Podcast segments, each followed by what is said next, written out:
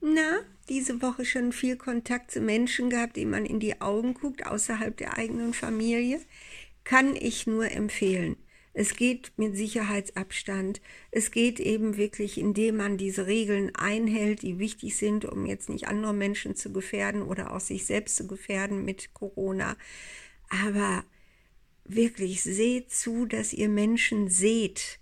Es ist ein großer Unterschied, ob wir online miteinander Kontakt haben oder ob wir uns im haptischen Leben begegnen und uns wirklich in die Augen gucken. Wir können wieder essen gehen.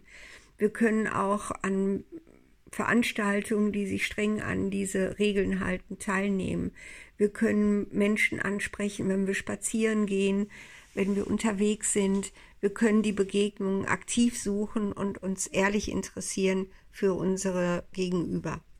Und da möchte ich einfach mal jetzt so einen Appell aussenden. Also ich habe in der Zwischenzeit tatsächlich so eine Art Kalender, wo ich zusehe, dass ich jeden Tag irgendwie mit einem Menschen mich treffe und äh, austausche und äh, beruflich habe ich dann zwar nur online, ne? ich unterrichte ja immer online, ähm, in äh, Echtzeit habe ich dann Online-Kontakt zu Leuten, was auch schon ganz wundervoll ist, aber auch da sehe ich immer zu, dass ich noch irgendwie hinkriege, dass auch was im haptischen, im echten, im Real Life passiert.